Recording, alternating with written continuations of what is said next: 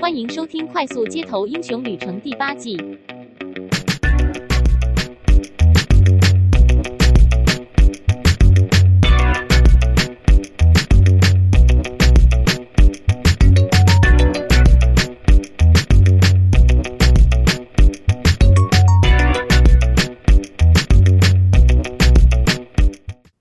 欢迎收听《快速街头英雄旅程》，我是维刚，我是希杰，我是蓝豆丝。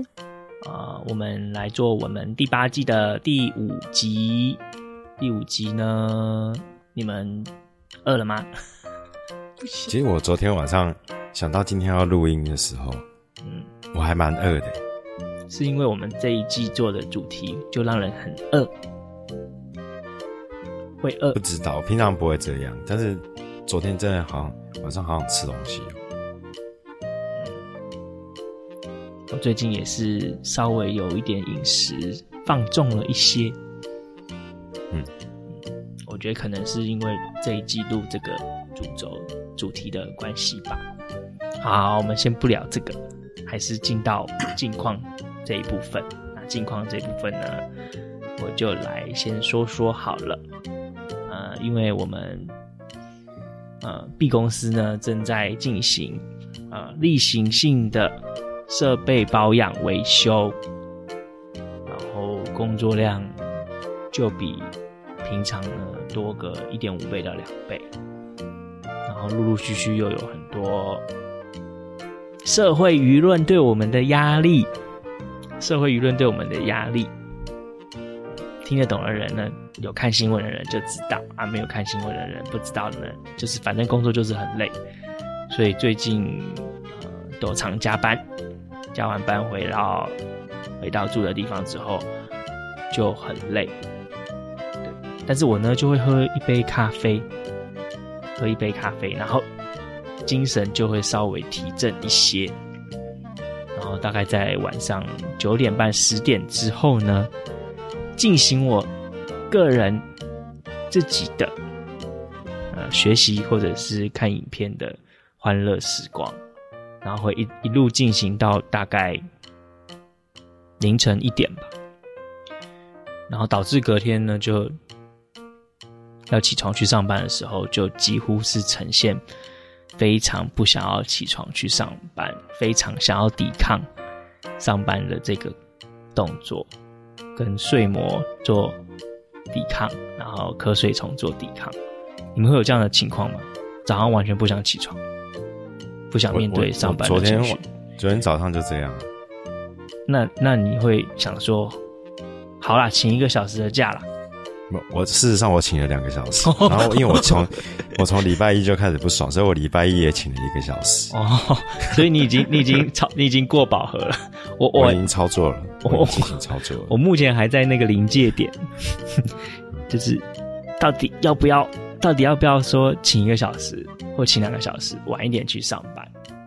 但是一想到说我晚一个小时或晚两个小时去上班，也只是让工作堆积在那里，然后。就是先干后苦，先苦后干，就何必呢？就还是挣扎着爬起床，然后去上班。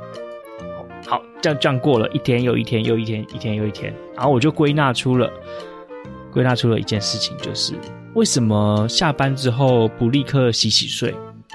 如果下班之后立刻洗洗睡，即使加班，加班完了之后立刻洗洗睡，隔天应该也是可以精神奕奕啊。但是就是有一个想法，一个念头，就是我还我的今天还没有做我自己想做的事情。我觉得差异就在这里。即使那件事情只是看看网络影片、听听音乐、看看无聊的新闻、关心一下八卦、娱乐新闻等等，嗯，也是觉得心情会好一些，但是体力就会下滑很多。我觉得维刚你的境况跟我，你的生活模式好像跟我很像。嗯，像我也是，就是下班之后，就算就算就是很已经很晚才回家，我还是也一定要今天一定要做到自己的事，即使我其实没什么事，我也要找事情做，然后才舍得去睡。好像自己为自己而活了一下。对对对对对对，就是这种感觉。不然我会觉得，哎、欸，今天怎么好像没有我自己那种感觉，不是很好。嗯，对。那我也顺势分享一下我的近况好了。好啊，就在大家听到这一集十月二十二号上上映的这一集呢的同时，我我本人呢，人现在正在金门，如果没有意外的话。哇！不要不要觉得哇，好棒哦！出差去金门好棒。我跟你讲，我出差去外离岛，从来没有一次是棒的。为什么？因为我基本上我拿摄影机和脚架这两个就已经很重，所以我不会多带自己的东西，就是带多带衣服而已。然后牙刷、牙膏那些都不会带，只会多带一个洗面乳，这样就是等于是没有多带自己有趣的东西过去。因为太重了，我没办法再多带。那所以，而且工作的出差跟跟自己去玩差很多。你工作的出差，哎，转哎过四点五十分，五点过了五点，马上下班。我跟你讲，出差地方的单位的人，他们为了招待你，他们会为你准备餐厅，然后呢，就一群。就是长官啊，就会在那边啊聊天啊、喝酒、吃饭，社交式的社交式。对对，所以等你回到你住的地方的时候，通常都已经很晚，你根本没有自己的时间。所以去外离岛跟待在台湾是一模一样，而且你只会更累，因为你在台湾至少不用跟人家吃饭嘛，这样子回家里看书、看美剧啊，看，看对对对，在家里还有网网络可以看美剧，对，嗯、那。我这一次为什么我又要去金门？就跟上一集我抱怨的那一件事情一模一样啊！就是咱们的、咱们的行政院长现在哦，我不小心讲出他的头衔了啊！咱们的神现在人呢、啊、正在金门访查呢，所以呢，我也必须过去。那为了这件事，我特地。买了一套衣服，它上面是元素周期表的那个美、Ng、铀、铀。哦，我知道，镁、铀、铜、铜、锂、锌这这一套衣服，我打算今天就是十月二十二号这一天，我要穿着这件衣服去工作，希望它能够瞄到我的衣服，反省一下自己，为什么每次都挑他假日。去这种地方，而且不瞒你说，呃，我不知道这个，这个应该员工同意就没有问题了。就是因为他活动时间很早，是礼拜天的很早上九点，所以呢，我必须礼拜六就下去。但是依劳基法规定，六日连续两天是不能一起不能上班的，不能连续两天都上班。所以礼拜六呢，我只好同意说交通不算加班，就是要开。劳资会议去去劳工要同意的，简单来说就是卖身七千一千啦。对了，反正我就同意了啦。然后，然后不瞒你说，回程也很的机票好像也不好订，我可能要到礼拜一，就是你们听这一集的隔天，我才能回到台湾。然后，因为我没有多带别的行李，所以我铁定是在一个很无聊的状态。但即使我很无聊，我也不会去跟长官们嘻嘻哈哈。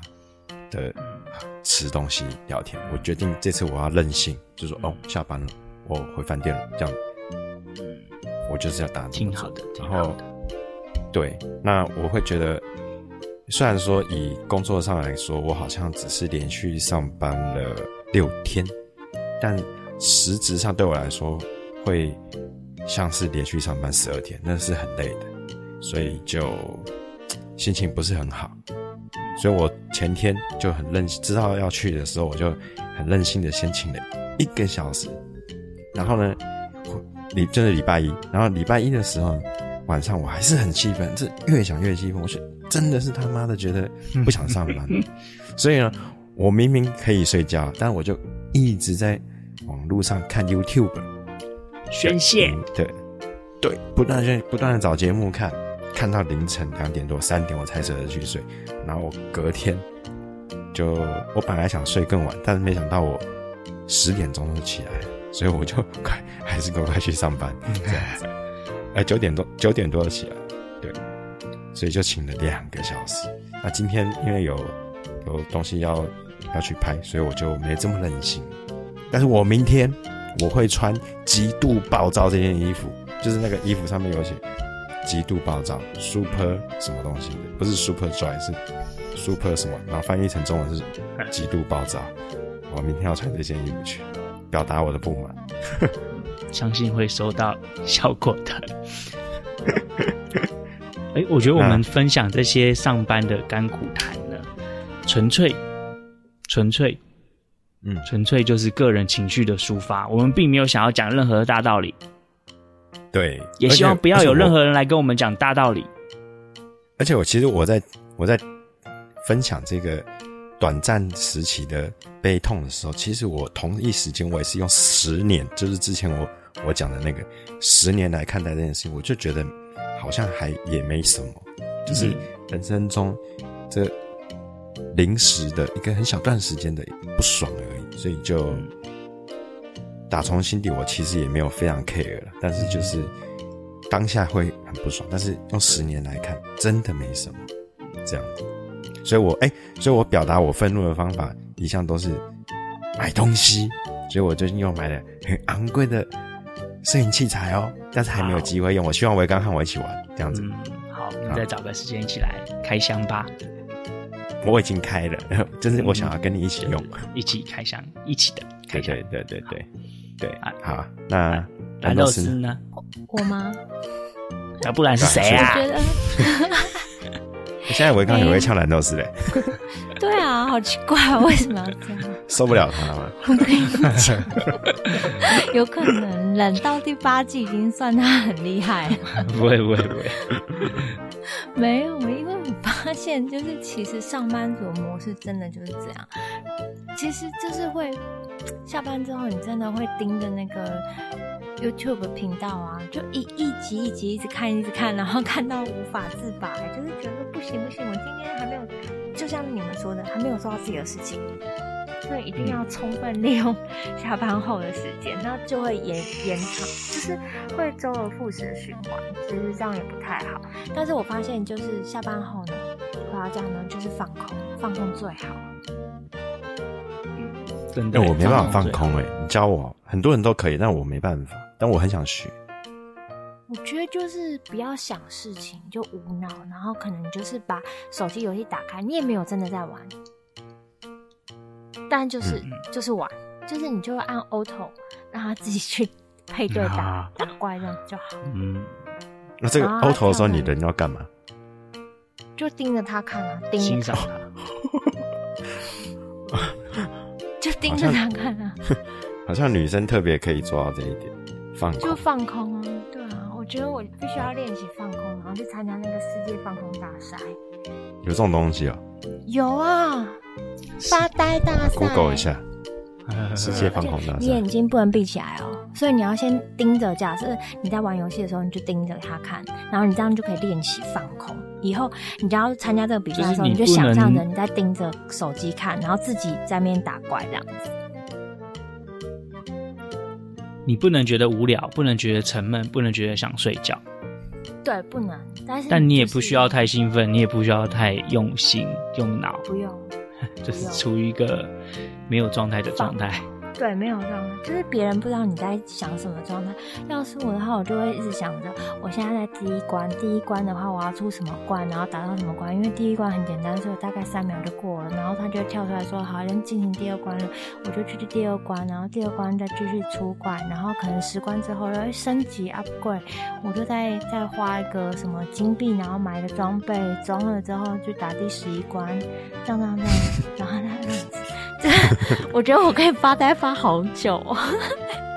你是世界世界发呆大赛这个吗？好像是。他复赛是前，他复赛前几天才才开始比，才比的。对啊，我好想参加，可是我没时间去，我连发呆时间都没有，怎么办？不是说那个什么机，嗯，请说。没有没有没有，你你你先说吧。哦，我本来想说，本来不是。说有一个趋势是机器人会取代很多劳力工作或者是甚至脑力工作都会被被机器给取代嘛。对。所以我觉得发呆是有很大的商机的一件事情。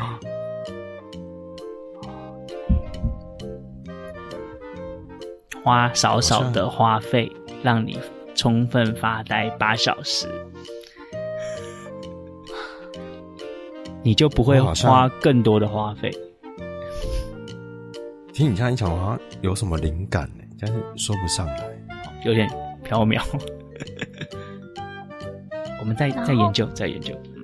然后其实另外一个呢，发呆的时间就是吃饱的时候。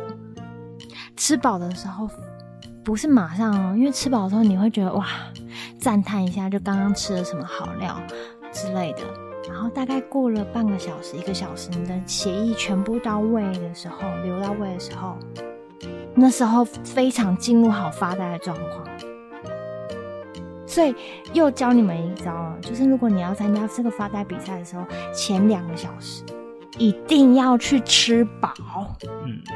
那不会，那个那个很想睡觉。可是你就是发呆啊，不能睡。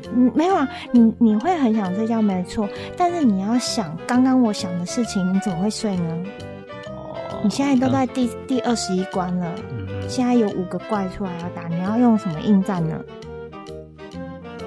也是是天马行空的乱想一些有的没的。对啊。但是不要太认真，你不需要逻辑。对，不需要，我已经可以想到四百关了，是嗯，蛮好的，蛮好的，就是那种，对，所以呢，我觉得我刚刚就是在演，在你们分享近况的时候，我刚刚就在演绎发呆。哦，难怪我们讲的东西你都没有回应我们。没有，我就在演绎啊，在演绎发呆，嗯。这个以后就是我的发呆素材之一。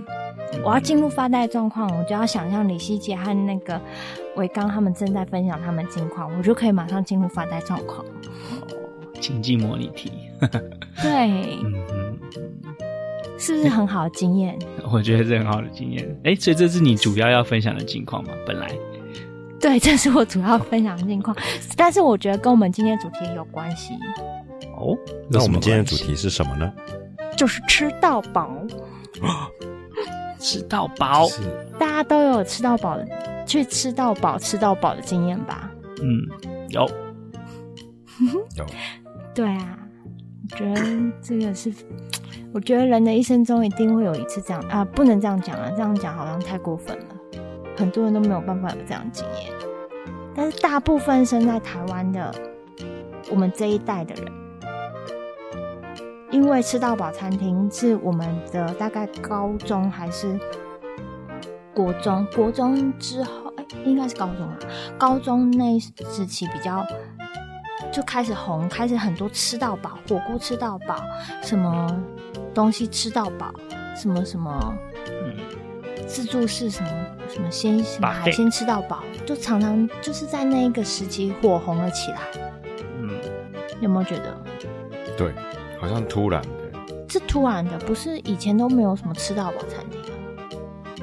就是经济可能富裕起来了，大家就有这样子的消费习惯，去开始有一些黑心商品食材出来了 之类的，嗯，可以让人花，就是商商家花少少的钱，提供大量的成本，对，少少少成本，大量的黑心商品，让你吃得很快。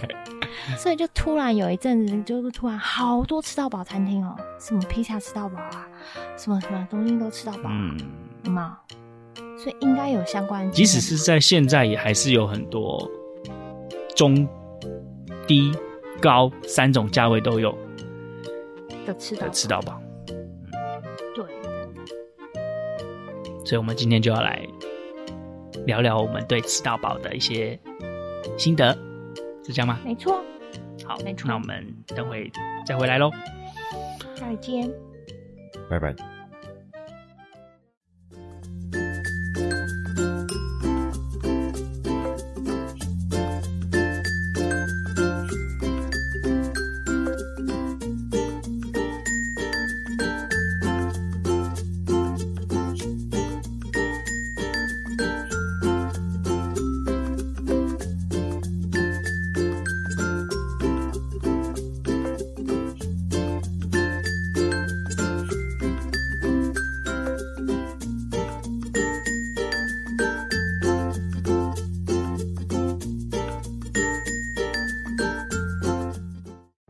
欢迎回来，快速街头英雄旅程。我是希姐，我是蓝豆丝，我是伟刚。呃，现在我们今天要来讨论的是吃到饱嘛？那刚好我我大概上个礼拜有一个吃到饱的经验，嗯，我觉得还不错。但是，嗯，好吧，那我就先讲我吃了什么。不知道你们有没有听过台北市有一间寿喜烧，叫做五麦寿喜烧？有。有吗？有吗？没有，吃过吗？我居然没有。我最近是不是太少吃餐厅了？它的价位大概就是加服务费上去的话，一个人大概五百块左右吧。那但它的特色，它就是寿喜烧，然后它就是你可以一直点肉啊，然后还有还有它的那个火锅料的小菜，我觉得给的都很大方。那肉的话，它一次来我数。因为它一次来一盘，就是你比如说我要点什么牛肉，然后他一次来一盘。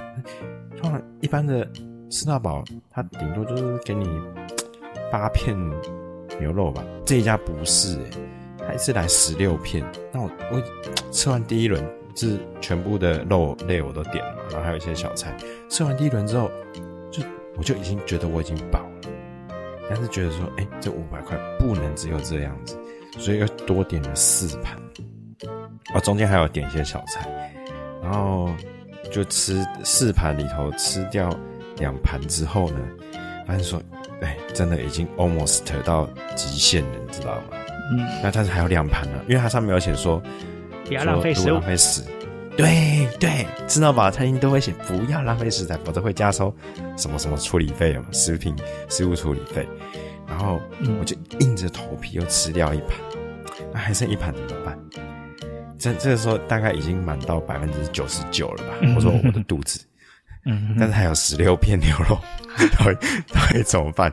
这个我就跟大家分享一下。虽然我觉得有点没水准，但是，但，但是我从小到大好像一直都是这么处理的，就是你，就是已经吃到饱，但是又不想要被人家觉得是奥客，结果剩下的那一盘，我就会先把它们全全部丢下去煮。然后呢，因为火锅上面通常都会还会有一些菜呀、啊，菜什么洋葱啊，什么东西的，嗯、对不对？嗯，我会，我还是会先十六片的话，我还是会先硬吃掉八片以上，就是让它数量大减。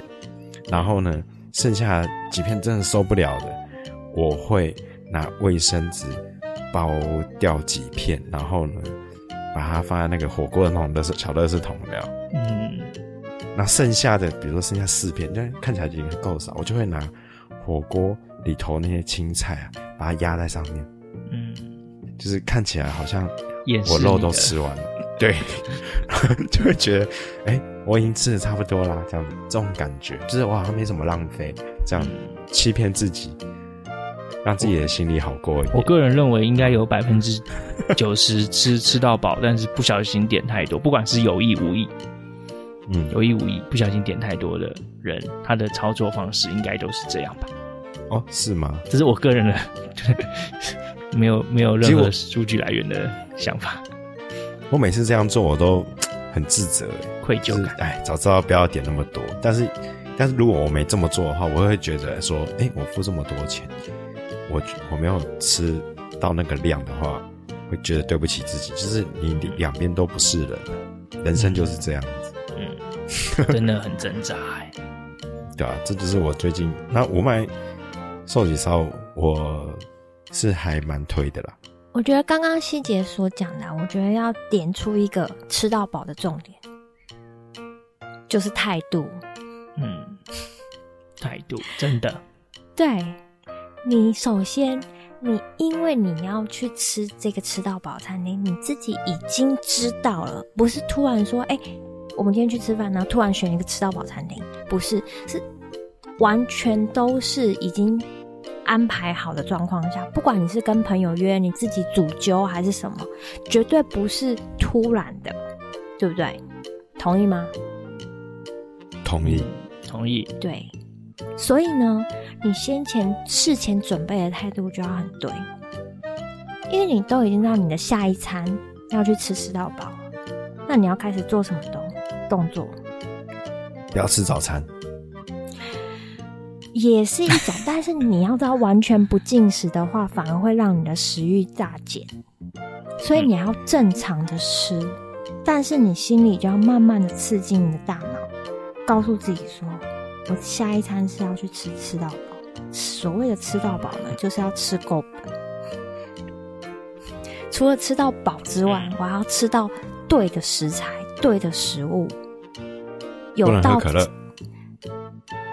对，真的，这个只是一个基本的操作。我的意思是说，你要有一个大方向观念，是说我吃东西的价值，我每一口进去的价值，单位价值都要最高。三十、五十、三十、三十六、三十八，这样子吗？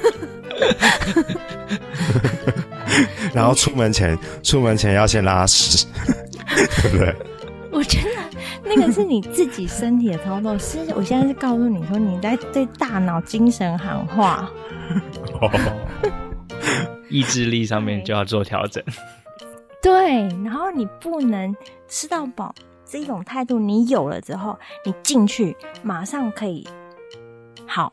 这是一种事前态度，但当你到了事发现场的时候，你进去的时候，第一个动作是什么？你以为是去拿盘子吗？No，绝对不是。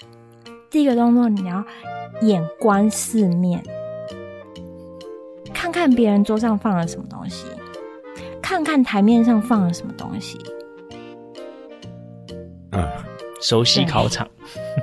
对，然后再来是动线位置。你觉得他，比如说他带你过去，比如说，如果是你可以自己选位置的话，你一定要是先了解动线，你才可以选到一个好位置啊。嗯，对不对？所以你要非常快速的扫过四周台面上的东西，然后绝对不要离那种，嗯，就是看起来可以吃又可以不用吃的那种，就是像鸡肋的那种食物太近。比较粗的食物就可以就可以省略。对，然后再来是，当你有这个观念之后，你在选择食材的时候，你就会非常的明确，你的方向就会非常的明确。这个策略真的对，这个策略，所以态度，然后策略定位出来之后，你这一趟吃到饱，绝对会成功。嗯 成功了，对。哎、欸，你刚刚讲的，我真的，我真的被你一讲之后，我我以前吃吃到饱，我都没有想太多，哎，然后就觉得只是去吃东西。我现在被你一讲，我才知道原来吃到饱是学问。是因为你那个就是可以发现说，你这个人在处理这个状况的时候，你的反应还有为处理能力是什么？嗯，这其实跟那个专案管理的那种策略是有关的。没错，你要用什么方式去应对这个状况？你一定要先首先做好功课。而且每一家吃到饱的那个又性质又不一样，比如说有日式料理吃到饱，那你就会脑中你就要浮现。如果说你那家餐厅是你没有去过，或是你在网络上 Google 不到它的菜单的话，你就要脑中浮现。那一种那一类型的餐厅会出现什么东西？乌龙面、炸炸物、汤类，不能吃炸物。冻饭，类似那种东西，你就要开始排先后顺序了。对，真的，先后顺序真的很重要。我我我也可以分享，简单分享两个经验谈。就是在我小时候很小的时候，跟家里面的人去吃一家很普通、很普通、很普通的吃到饱，不是高级餐厅的吃到饱。然后我第一盘就拿去拿拿那个盘子去夹炒饭。然后回到座位上之后，我就被我阿妈，当时我阿妈大概八十岁吧，她就说：“来这边吃炒饭。”不如回家吃，就下次不要拿炒饭哦，就温柔的提醒我，这是我的经验一。就是呼应蓝豆师所说的，这个有一些比较阿嬷都知道，连阿妈都知道，连阿妈都知道不要拿炒饭。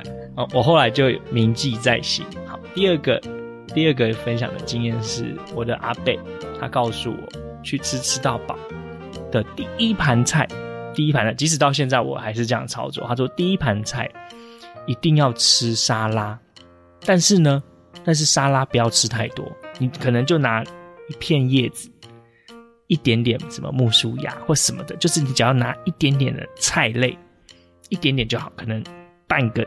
拳头大，你的第一盘一定要吃这个菜，菜类的，保证你的整体绩效提升 百分之五十。然后我就试着操作看，哎，我发现真的哎，不知道是心理作用还是还是什么其他的因素，我就发现第一道菜吃菜叶类的，然后少少的就好，真的可以有效提升绩效。啊，怎么说？怎么了？这是为什么？好，我刚综合你刚刚两个经验，我先再精辟一点分析。嗯、第一个，不怪你去拿炒饭，通常吃到饱餐厅，它一定会有炒饭。嗯、炒饭就是日式料理的话，就会炒饭或是腐饭，就是那种用大釜煮的饭。嗯，为什么你你会想要去拿？是因为他们都故意弄得很香，很好吃，油油亮亮的。没有，我我会去拿，是因为我当时太年轻，我好像国中吧。对，然后再来是，再来是，你觉得炒饭很普通，但是问题是，它就是跟妈妈炒不一样啊，它就是跟家里煮那种不一样，家里就是不香啊，家里看起来就没有那么好吃啊，略有差异啊，略有差异。对对，所以呢，会为什么会吸引去拿？你就会觉得外面的炒饭吃吃看，外面的月亮是不是比较圆呢？对不对？所以这也不怪你，然后。你看，如果是意式料理吃到饱，它一定会有焗饭。嗯，它怎么样都会有饭，这是他们的策策略。然后他们都会弄得看起来跟好像比跟家里的饭不一样，但其实就是一样，就是饭。对，为什么会塞饱肚子？所以没错。第二个呢，为什么说要吃沙拉？其实呢，不是沙拉，是冷盘。第一道菜要冷盘，嗯、最好呢有点带点酸味。你沙拉的话，你如果弄千岛酱的话，嗯、我告诉你也没有什么食欲了啦。嗯，对，效果也不是很好。因为千岛酱是有蛋和那个梅子，对，要有一点点，就是比如说橄榄油或是那个醋酱、醋酸醋这样的冷盘，完全开胃就可以效果十足。对，没错，就开胃。然后再来是，对，好。这就是刚刚那两个经验的分享。然后我自己呢，就是因为我之之前大学的时候就是常常外食嘛，所以呢，什么时候我会和朋友去吃吃到饱？就是期中考、期末考结束的当天下午，因为你一整个礼拜下来，你的那个热量消耗太多，你知道吗？完全是。没有办法，就是一定要赶快瞬瞬呃那什么回血，瞬间回血，所以就会选择吃到饱。生理和心理上的都要回血。对，然后所以就会选择吃到饱的，不是餐厅哦，女生都会去吃什么下午茶。嗯，那时候很很流行蛋糕吃到饱的下午茶餐厅。有哎、欸、有哎、没有有印象哦？对，有一瞬间就是有一时期超流行的。蛋糕吃到饱，然后每一个蛋糕都是不是切那种三角形的切片蛋糕，是方形的小小片的，有没有？嗯，有。嗯，没错。我最高纪录可以吃十五块。哇哦！蛋糕哎、欸，就是单一食品哦。嗯，真的单一食品，表示你的累积了一个礼拜的。考试啊，或者是准备课业的压力，一定非常的重。其实蛋糕，你觉得十五块很简单？没有，你慢慢你吃到中间，你就会觉得，耶，有点腻。开始，因为蛋糕毕竟是淀粉，然后有些做的很扎实，或是乳酪的话，它就会更多。而且你除了蛋糕之外，它可能还有炸薯条、炸鸡块，然后你一定还会点一杯奶茶，或是咖啡、拿铁或什么的，那个都会加，就是。加速你的饱足感，因为都有牛奶嘛。哎、欸，我我我突然好想要，突然很想要，抱歉，一定要在这边分享一个我个人的丰功伟业，但是它是。好，我等一下再回来讲这个。好，你先。就是我在二零零二年的的春天，我去呃参加台中一个很有名的女校，叫做小明女中的园游会。然后去参加园游会的时候，他现场就在办大胃王比赛，然后现场就号召有志之士来比赛，那我就被我的朋友拱了上去，总共有八名勇者上去接受挑战。在日正当中的中午时段开始，八个人坐在位置上拼命的吃东西，而其他七名选手呢，大概吃到一半的时候就放弃了。而我呢，我必须要在时限内十五分钟还是十分钟，要把所有的料理吃完。我个人想要挑战全部吃完，那其他七位已经放弃了。你知道他最后一道是什么吗？一个完整的蛋糕，有奶油的那种，多大多大？大概没有很大，大概五到六寸这样子。那很 OK 啊。然后五到六，但是那已经是他第五道还第六道的餐点，就是你前面基本上你已经吃了很多的东西。然后他就是那一个，就是他他们比赛的大魔王。我真的，我真的觉得蓝豆丝可以吃，你就说说十二盘还是十五盘？那种食物，那种那种蛋糕类的食物，真的相当的了不起。我最后差大概差一几秒钟，差一点点就败在那个蛋糕上。我最后是真的是那个喉咙有那种时时不时不时有那个干呕的那个 生理反应，但是我还是硬生生的把它给吞下去，获得了冠军。但是我觉得获得了一千块的。园游会礼券，嗯，我觉得真的是还蛮厉害的一个成就。但是如果东西是好吃的，我相信那也不会，就是会比较吃的没那么辛苦。嗯，真的，对。但是刚好它最后一个是口感是蛋糕，那么我觉得有一点点小口小口吃是美味的，但是它要你在时限内把它吞下去，它就不是美味的。蛋糕毕竟有奶油、乳酪，如果什么太多的一些酱的话，它其实会，嗯，中间会腻，因为你那个油味会出来。对啊，对啊，真的，奶油味会跑出来。嗯，对，这是一个人生的历程。好，我就把那一千块的原油会礼券分享给我的朋友，我觉得我们有留下欢乐的一天。我觉得是哎、欸，你知道，其实我也还蛮想尝试，就以前啊，以前那种国高中的时候那个。日本的那个电视冠军啊，小林都常常在比赛吃东西啊，或大胃王冠军，对啊，跟美国挑战什么的，那个我每次看到觉得说，哎、欸，他们得吃太慢了吧之类的，都好想跟他们一起吃哦。但是，但是你你们如果做这样的行为，回家会不会跟爸爸妈妈讲？当然不会啊。啊，真的吗？为什么？你是觉得会被骂，对不对？一定的，因为我妈会觉得说。就是吃东西要吃适量就好，那、嗯、你去吃到饱的话是浪费钱，因为你是吃多了，多吃了很多。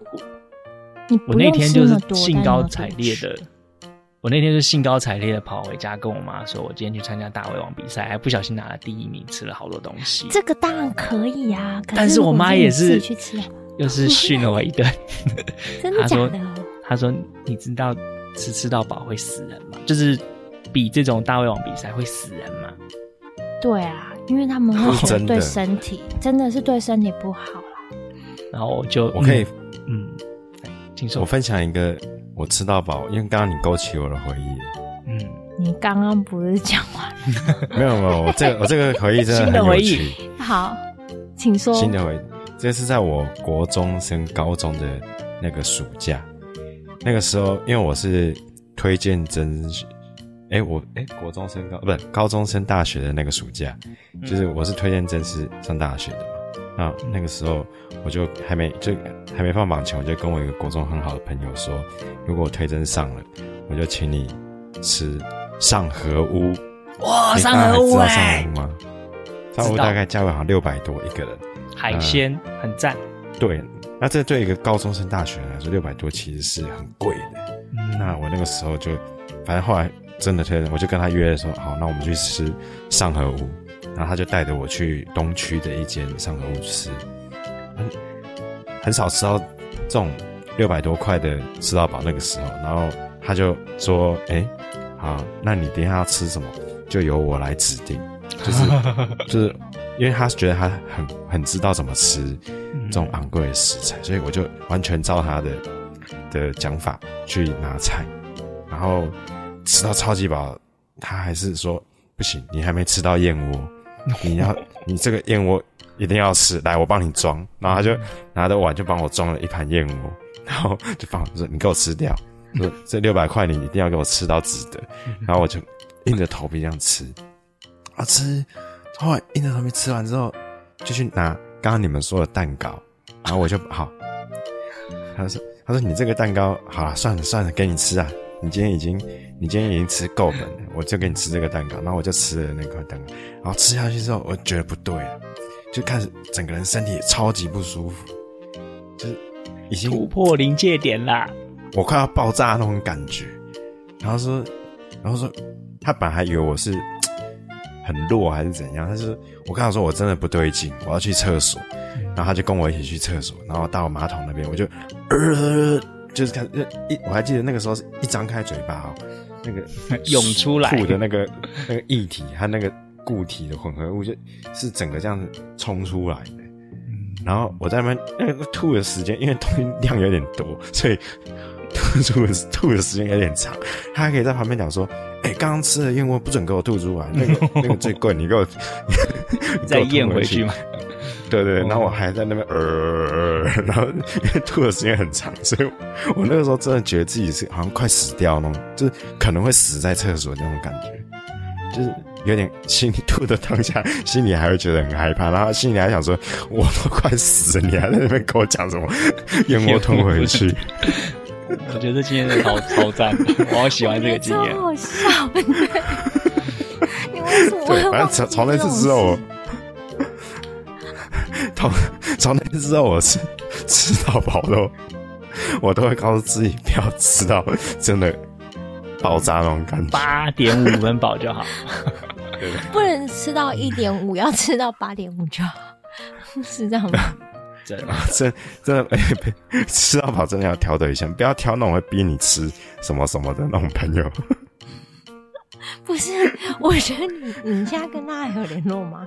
有啊，他就是我很好的朋友。我觉得你一定要跟他保持这种好朋友关系，因为他是唯一在你吐的时候，他不会跟着吐的人，不会觉得你很恶心，他反而是告诉你说你 什么东西不能吐什么。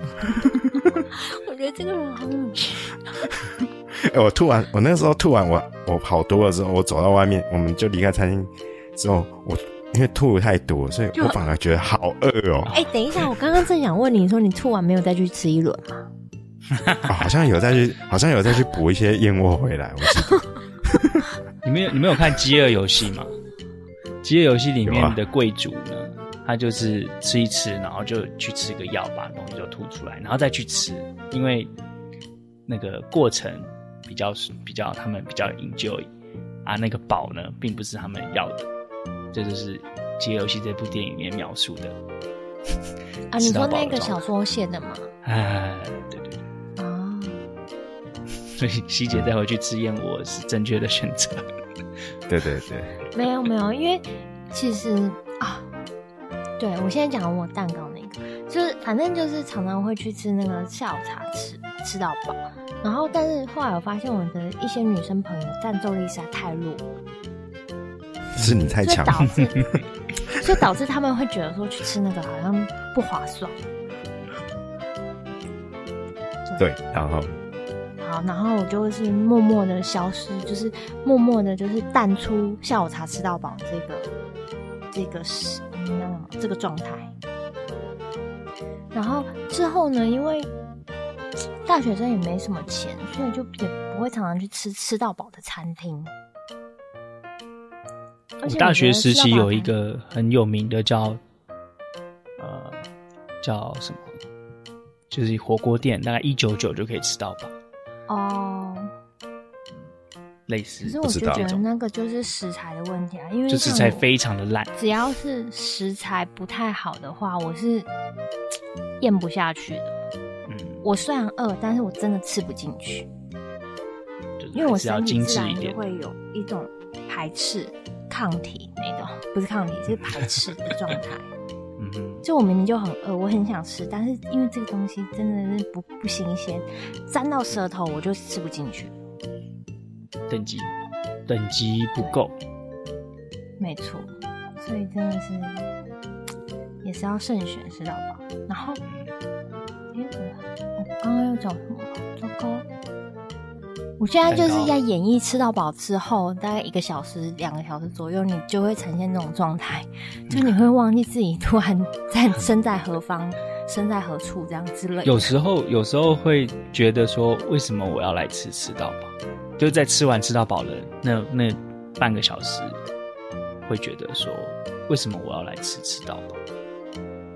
为什么不去？比如说喜欢吃泰式料理，或者喜欢吃日本料理，你就去专门做泰式料理的店，或者专门去某一种料理的店吃那种精致的、少少量的，但是好吃的就好了。为什么要来那种吃到饱，然后吃了一大堆，然后折磨自己这样子？那个是长大之后才会这样子，会觉得说吃到饱其实反而是对自己身体不好。嗯、可是当下你在以前的那个状态的时候，你会觉得吃到饱很满足。对，真的什么都有，嗯、很多种选择，自己做主。对，对啊，而且就是一份接着一份，一份接着一份。哎，真是充满回忆的一种料理。吃到饱。嗯，我我我其实最近一个月呢，也是吃了四次吃到饱。然后我有一个我有一个情境题，情境题想要跟你们分享，就是我吃的呃，其中两家呢，它有提供现切的牛排，就是会有个师傅在那边，然后有一大块的那个烤牛肉，然后他就会切给你。然后其中有一家呢，他呃以往都大量提供，但是我那一天去的时候呢，它的数量就明显比以前来的少。就是他切完了整块超大块的那个牛肉之后，他就把盖子盖起来，师傅也走了。然后下一次再出现的时候是半个小时以后，也就是说那半个小时的空窗期，大家是没有现切牛排可以吃的。然后我就在那边等，因为我非常喜欢吃牛排。然后我等等等等等，等到那个师傅又回来了，然后又拿了一块新的牛肉出来的时候，出现了人龙，大排长龙的瞬间的一个迹象。然后我排在第八位、第九位，然后其实速度也蛮快。然后我的前面五六个客人，他们都跟那个师傅说。可不可以给我两片？每一个都臭不要脸的说：“我可不可以再多要一片？”前面那一位同那个客人他多要一片，我也要多一片。然后你就发现那块牛肉越切越薄，越切越薄。然后我就评估到我的时候，绝对还有牛肉。可是在我后面呢，大概顶多在供应。两到三个客人，他就没有了。但是后面还排了十几个人，然后到我的时候，我就没有跟他说我要两片，我就只拿了一片。但是我心里面就很纠结，我就在想说，你也想，为什么他们都那么臭不要脸？然后是那个切牛肉的师傅也没有制止他们，但是到了我，我却有怜悯之心。或者是我，我没办法臭不要脸，跟他说我要两片。我这个情境题来考考你们。好，我先，嗯、呃，我先让李希姐讲想一下，然后我先分析一下。我已经知道答案。首先呢，你要站在那个切牛肉的师傅的角度，他把那一块肉切完之后，他又可以休息半个小时。哦，超好。所以他不在意他切服务几位客人，嗯，他只在意要把这个牛肉切完，所以对他来讲，一个客人要两片，跟两个客人要一片是一样的。真的，还少拿一个盘子。对呀、啊，对啊，所以他不在意啊，他只要负责切完再进去休息半小时再回来。那为什么有半个小时的空窗期呢？当然呢、啊，如果每分每秒都在弄牛肉的话，那其他吃到饱的食材就没有人去吃啊，因为你们就不想等，不想等的话，就会多多少少去吃一些奇奇杂，就是杂七杂八的东西。可是那家餐厅它其他料理是螃蟹啊、生蚝啊、生鱼片啊等等，就是我认为。我认为众多选项之中，牛肉可能反而是最便宜的，就是我我这我的观感。然后以往它都是每十分钟就出一块新的，啊，这次就特别慢。热的，就是热的，喜欢热热的肉，或者你不是那么喜欢海鲜，嗯、或是发现他们今天这个海鲜不新鲜、嗯、之类的。嗯嗯。所以喽，我觉得那个障碍在于说，要怎么样说出那那句话。哎，特别是后面，后面还有一条龙。我们之前提过啦，就是人不要脸，天下不白。真的。所以你讲得出口吗？那都是。我讲得出口，我一定讲得出口。以前的我讲不出口，但是现在我讲得出口。嗯嗯。对，对于后面的，我跟你讲，为什么可以？因为我不会再回头看他们了。就是拿了就往前走。不要回头，不回，不要回头，永远不回头。嗯，我觉得这个经验是我这就是就是在其实就是上个礼拜啦，上上礼拜呃两个礼拜前就是有这个经验这样。我我也还一直在思考这个问题，可能 会再多问。但是如果今天，等一下，对不起，嗯，但是如果今天。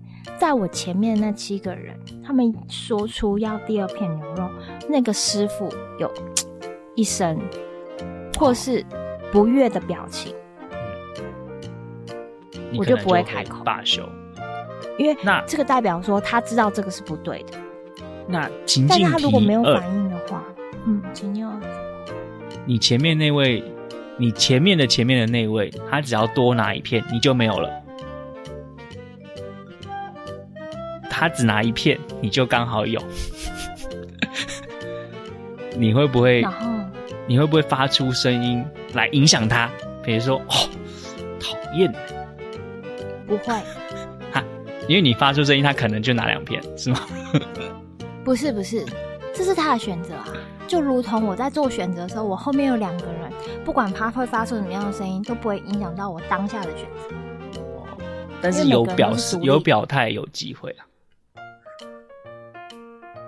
比如说他他前面的人一直拿两片，嗯、然后你最后在后面 murmur 了一句说“臭不要脸”，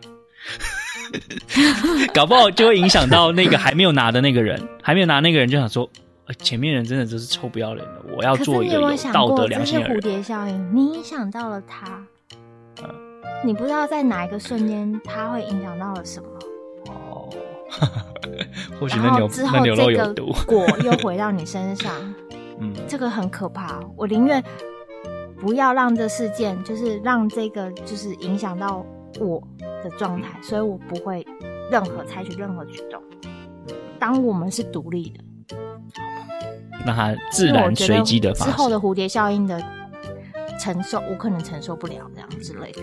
嗯哼，这是我，嗯，我近期那个吃吃到饱牛肉的一个小经验。那我讲一下，我刚刚你刚刚讲的那个情境，其实我也有经验过，嗯、但是我的经验不是在吃到饱店，嗯、是在好事多。哦，好事多不是都有那个试吃的吗？嗯哼，那个最热门的就是那个鱼或者是牛排。嗯，那鱼和牛排的话，说就是那个阿姨就是切的就是小小块，然后大家看到哎、欸、好香啊，然后就开始有人去排队，对不对？嗯，然后他就放在那个很小的小碟子杯子里头嘛，那。这个时候呢，我就就赶快过去排队。哎，拜托，我可能才排第四位，但他每次量都很少。嗯，然后阿姨就就开始开始给，理论上一个人就是给一个人一个，但我就很讨厌那些大妈、那些大叔，他们就就完全就是也不管你阿姨有没有讲什么，他们就是很快很迅速的，就是直接拿两个就走。对，啊，直接拿两个就走，这样，甚至还有人拿三个的。有一次我已经排了。牛排排了一阵子，嗯，结果呢，到我的时候，到我的时候，我前面一个，我前面几个都都拿给我拿两个，我是想说前面那个大叔，拜托你拿一个就好，因为就剩两个了。嗯嗯，然后就他就给我两个都拿走。哇，你知道重排要等很久吗？他还要再重来一次。超火大哎、欸！那你有发出声音？你有发出的声音，或者是我我可能有骂一句，我可能有骂一句干。我觉得我的个性，我应该会有念出来。哦，但是大叔不在意，因为就像蓝豆丝讲的，人不要脸，天下无敌。真的，对，真的。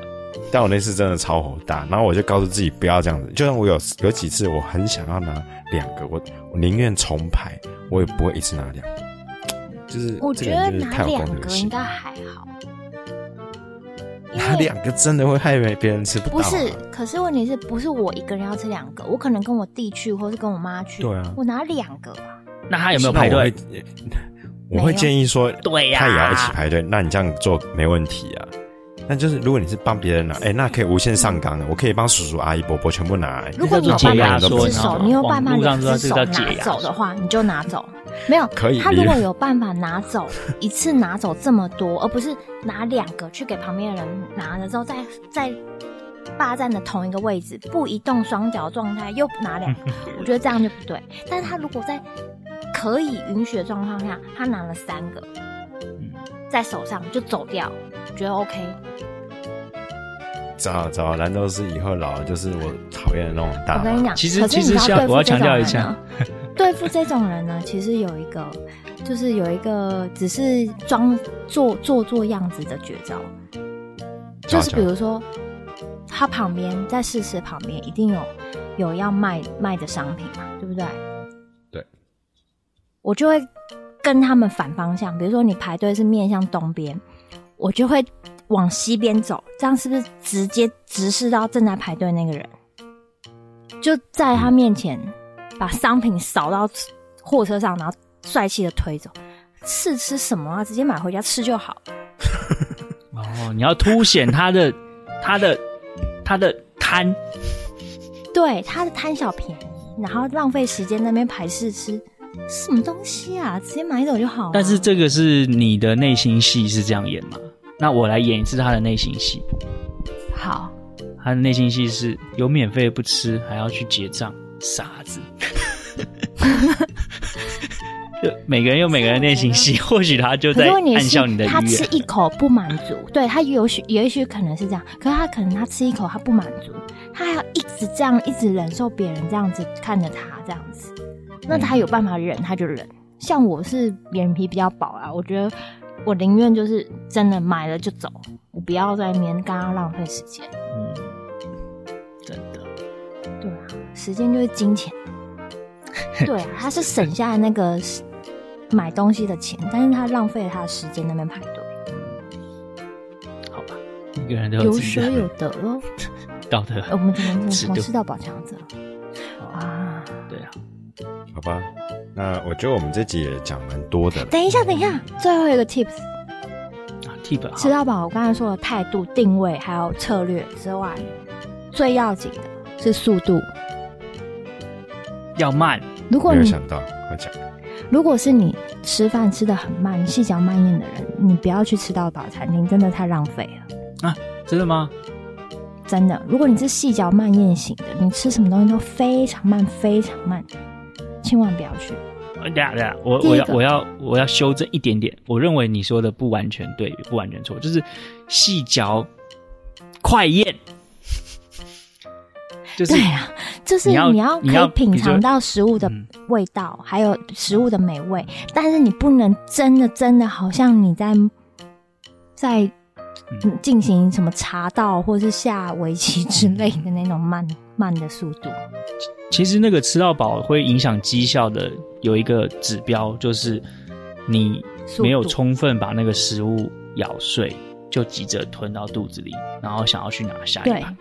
这是一个大忌，就是你还是必须要很快速的把那个食物咬到很碎，再吞下去，而不是咬两下就吞下去。我觉得这个是会影响百分之十到二十的绩效。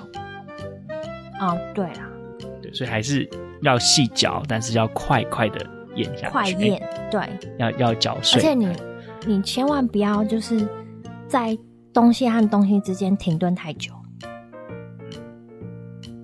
就是你在吃这一盘的时候，你在一边享受美食的同时，你心里就有一个，我等一下就要走去四十五度角拿哪一盘东东西什么之类的。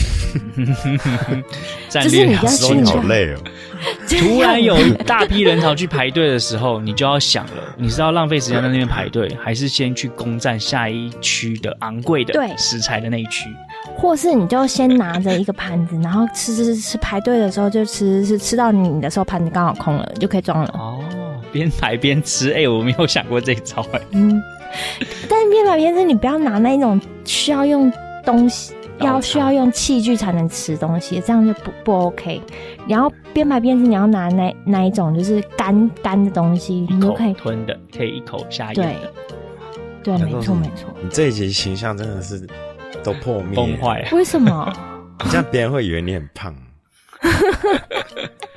没关系，哎、欸，但是但是我觉得我讲的是很认真的，是很有深度，是经过，不是只会吃。我不是只会吃，我是知道怎么吃。只有打过仗的人才会告诉你如何打仗。对，不然都只是纸上谈兵的那种，我不欣赏。蓝豆丝显然就是打过仗的。所以各位，不要再为什么我常常我不想出现在他们的那个直播啊、录影节目，就是这样啊。不是场次根本就没有，根本没有。对，好，没错没错。那个我们就到这边吧。那听众朋友有什么吃到饱的经验呢？也可以回馈给我们。我觉得应该有很多，应该有一大堆，应该有一大堆。对对，其实我们都还没有讲完，我以为还有很多想要讲，但是哎，或许下一集我们就来出个下，下一集啊，那下一集再讲好，好，要不要？好啊，这个我们看一下听众朋友有什么反应，然后我们再加入我们吃到饱的一些东西。嗯哼，好，好，那我们这集就到这边啦，啊，休息喽，拜拜，拜拜。